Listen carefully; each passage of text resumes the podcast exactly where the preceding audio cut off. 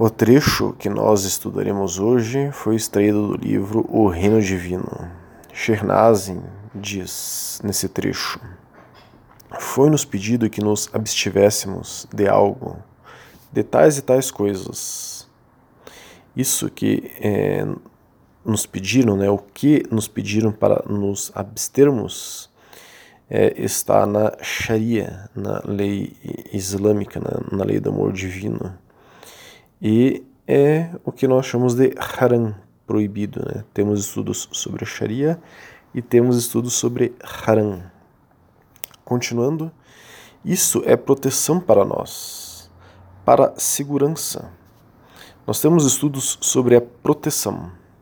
Continuando, qualquer coisa para a qual nosso Senhor diz abstenha-se disso é apenas para nossa segurança aqui e para nossa proteção no além. Ninguém pode objetar com relação às ações que são proibidas pelo Islã, alegando que isso foi útil e o Islã o impediu. Se o fizer, deve ser um tolo. A pessoa que o fizer deve ser louca. Ela deve ser uma pessoa ignorante. Quem sabe mais sobre a humanidade do que qualquer pessoa?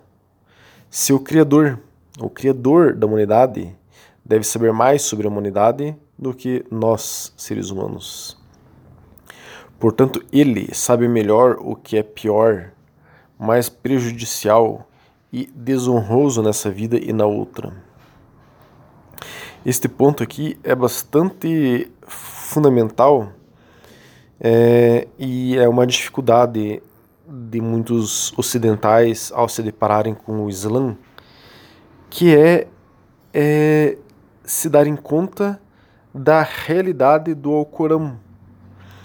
O Alcorão é a palavra de Allah subhanahu wa ta'ala, é uma revelação. Diferente de outros livros sagrados que foram inspirados, o Alcorão é a própria palavra de Allah subhanahu wa ta'ala, Deus glorioso e exaltado. Então, se algo está escrito no Alcorão que não deve ser feito, é Ele é Allah subhanahu wa ta'ala que diz que aquilo não deve ser feito.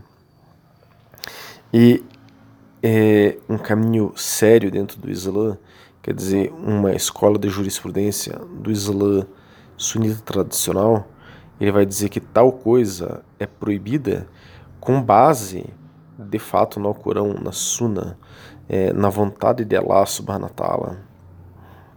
Então as pessoas têm um pouco de dificuldade em perceber que não é uma pessoa que está falando que tal coisa é proibida, não é uma religião que está falando que tal coisa é proibida. É Allah subhanahu wa ta'ala, Deus glorioso exaltado, que está dizendo que tal coisa é proibida. É, se as pessoas vissem essas proibições com, este, com esta visão, elas perceberiam que essas proibições são uma proteção, uma segurança para a sua alma.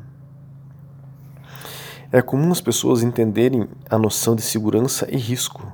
Se alguém passar dentro de uma determinada favela no Rio de Janeiro, sabe que isso pode ser algo que atente contra a sua segurança. Então é seguro não passar por tal local.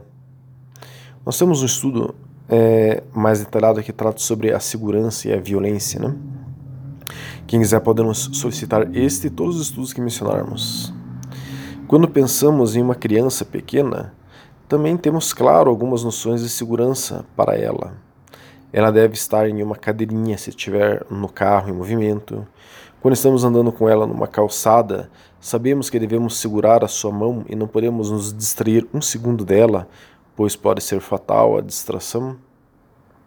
Mas será que nós sabemos quais são as coisas que devemos cuidar para que nossa alma não se extravie?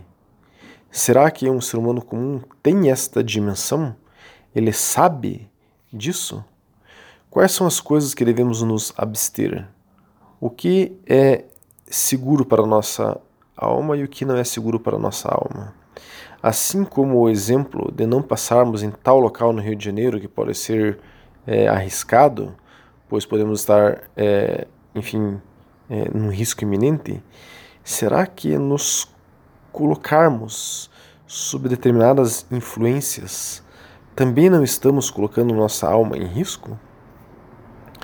O quanto tal influência, mesmo que não me, com, não me comprometa com aquilo, é de acordo com tal influência que está me chegando, tal influência pode contaminar a minha alma. Quanto ela pode contaminar a minha alma? Então, este é o tema do estudo de hoje: a segurança de nossa alma.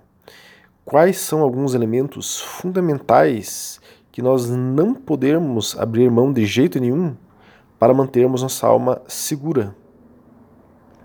É, assim como a pessoa não pode de jeito nenhum atravessar uma favela, às vezes no Rio de Janeiro, de carro, é, e ela sabe que terá um risco iminente, há algumas coisas é, na, na nossa vida, na nossa fé, que nós não podemos abrir mão. Que nós, se nós abrirmos mão, a nossa alma sim pode estar passando por um risco sério e eminente. Tomemos o salá, as orações obrigatórias, como exemplo. Né? Quanto a alma se suja, se ela se afasta de Allah subhanahu wa ta'ala, Deus glorioso exaltado, e não faz o salá. No livro de orações, Kitab al-Salah, é o livro 4 dos hadizes do profeta Muhammad sallallahu da coleção Muslim. Esse livro, né, Kitab al-Salah, abre, começa assim: A oração é a alma da religião. Onde não há oração, não pode haver purificação da alma. O homem que não ora é corretamente considerado um homem sem alma. Retire a oração do mundo e estará tudo acabado com a religião, porque é com a oração que o homem tem consciência de Deus, desenvolve o amor, abnegado pela humanidade e o senso interno de piedade. A oração é, portanto, a primeira, a mais elevada e o fenômeno mais solene de manifestação da religião. Então, trazendo essa bela reflexão, essas belas palavras para o estudo de hoje, para que nossa alma esteja em segurança, isto é, para que nossa alma esteja analogamente como uma criança de mãos dadas com aquele que a cuida, o salá, as orações obrigatórias, é algo primordial, essencial. Nós não vamos detalhar é, como é o salá, o que é, é exatamente, mas nós temos vários estudos sobre o salá, sobre as orações obrigatórias. Quem quiser pode nos solicitar. Nossa alma passa a não estar mais tão segura quando nos afastamos do salá. Como se a criança estivesse correndo pela calçada ao lado de uma rua movimentada. É uma analogia, né? Aquele que se afasta do salá é semelhante a uma criança que está correndo numa calçada é, sozinha, do lado de uma rua movimentada. Na Sura 3, Ayah 8 do Alcorão, quer dizer, no capítulo 3, entre aspas, versículo 8 do Alcorão, diz: Eles dizem, Nosso Senhor, não deixeis que os nossos corações se desviem depois de nos ter desguiado. Concedei-nos a vossa misericórdia. Vós sois de fato o doador de todos os favores. Então, quem está ou esteve baixo os favores a segurança de Allah subhanahu wa ta'ala, Deus glorioso exaltado, sob sua misericórdia, sob sua guiança, não quer que o seu coração se desvie de Allah subhanahu wa ta'ala, pois sabe que nele sua alma está protegida. E o Salah desempenha também essa função, manutenção dessa conexão.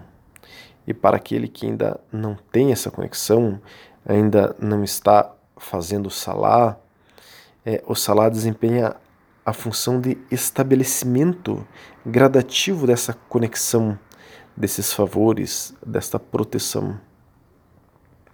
Não há mais, não há nada mais seguro que isso. É, nós vemos na Sura 19, Ayah 65 do Corão, que diz: Ele é o Senhor dos céus e da terra e tudo que existe entre eles, portanto, é, adore-o e tenha paciência em sua adoração. Você conhece algo semelhante a ele? Então, existe algo mais seguro do que Allah subhanahu wa ta'ala? Existe algo semelhante a Allah subhanahu wa Deus glorioso exaltado? Então, busquemos segurança e refúgio para nossa alma é, em Allah subhanahu wa ta'ala, Deus glorioso exaltado, na adoração a Ele. E o salá, né, as orações obrigatórias, são é, como que é, a, a parte máxima, a, a cereja do bolo, é, a forma de adoração mais é, perfeita que existe, porque ela foi passada diretamente de Allah subhanahu wa ta'ala. É a única, única é, coisa que Allah subhanahu wa ta'ala falou é, diretamente, sem a intervenção do anjo Jibril, alaihi wasallam, do anjo Gabriel, né, para o profeta Muhammad, é, o Salah foi o que ele passou diretamente ao profeta Muhammad. Então é a vontade direta de Allah subhanahu wa ta'ala que nós façamos o Salah. Outro ponto de extrema importância para a segurança da alma é não associar nada a Allah Azawajal, a Deus exaltado seja. Ter Ele como único digno de louvor. Esta é uma segurança para a alma aqui no planeta Terra e em Akhira, na vida eterna. Temos um sobre Akhira, vários, na verdade. Uthman relatou que o mensageiro de Allah, salallahu alaihi disse: Aquele que morreu sabendo que não há Deus senão Allah, entrará no paraíso. Esse é o Hadith Sahir Muslim número 26. Então, existe uma segurança no monoteísmo, na crença que existe um único Deus e na prática de saber que tudo vem dele, inclusive a segurança da nossa alma. Então, é necessário confiar nele, sabendo que estou alinhado ao que ele mais preza, a crença em um Deus único é o que ele mais preza. E eu me curvo a ele com o salá. Então a segurança para minha alma há de chegar até mim. Né? Se estamos é, adorando um Deus único e me curvo e nos curvando para ele. Al-Bukhari relatou que foi dito a Wahb: a chave do paraíso não é a declaração de que não há Deus senão Allah? Wahb disse: Claro, mas todas as teclas, todas as chaves têm saliências.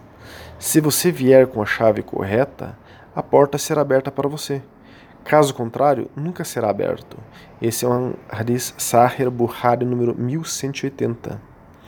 Se eu estiver com a chave do paraíso, explicando né, este Hadith, se eu estiver com a chave do paraíso, que é a Shahada, Ashhadu an la ilaha illallah wa Ashhadu anna Muhammad Rasulullah, eu testemunho que não existe nenhuma outra divindade não ser um Deus único, e eu testemunho que o profeta Muhammad sallallahu é o mensageiro de Deus. Minha alma, inshallah, se Deus quiser, estará segura, mas a chave tem que estar com todos os dentinhos, digamos assim, corretos para isso. Não adianta eu estar segurando uma chave que diz uma coisa e achar que estou segurando a chave da charrada. Enfim, eu tenho que ser é, compatível, eu tenho que estar é, alinhado, eu não posso ser hipócrita né, com essa chave. Isto é, eu devo seguir a suna do mensageiro de Deus, salallahu alaihi wasallam, do profeta Muhammad, salallahu alaihi wasallam. Pois falar e não fazer não nos confere a segurança. Então nós temos vários estudos sobre a suna. A suna é seguir o que o profeta falava e fazia, né? Então, explicando melhor o viver esta chave da charrada, Ibn Qayyim, o lema sunita do século XIV, grande fã do sufismo, é, vivia elogiando o Sheikh Ansari, sufi do século XI, ele escreveu o seguinte: A primeira parte, acreditar em um único Deus, diz respeito à sinceridade, e a segunda parte, que o profeta Muhammad sallam, é seu mensageiro, diz respeito ao é, segmento do mensageiro. Allah não aceita nenhuma ação até que ambas as condições sejam atendidas. O método de absolvição da primeira parte é purificar a sinceridade de tal forma que seja somente para Allah. O método de absolvição da segunda parte é atualizar o segmento do mensageiro e proteger o coração de qualquer intenção que prejudique sua sinceridade e qualquer desejo vil que prejudique seu segmento do mensageiro. Isso está no livro Ihatatul Lahfan bi Masaid ash-Shaitan 1.7. Então, temos que ser sinceros com nossa alma, com o que acreditamos, seguir aquele que dizemos é, que estamos seguindo, isso é, isto é, colocarmos em prática a suna do profeta, sallallahu alaihi wasallam.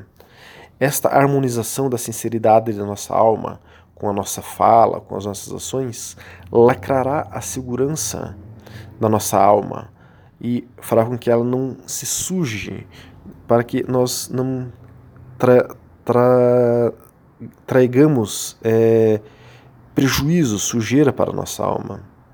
Mas temos que levar isto para com todos os que nos relacionamos. Então temos que ser sinceros com tudo e com todos em relação a esta prática. Como diz na é, Sura 4, Ayah 36, que diz: Adore Allah e não se associe, e não associe nada a Ele, e seja bom para os pais e parentes, órfãos, para os necessitados, para o vizinho próximo, para o vizinho distante, o companheiro ao seu lado, o viajante e aqueles a quem sua mão direita possui.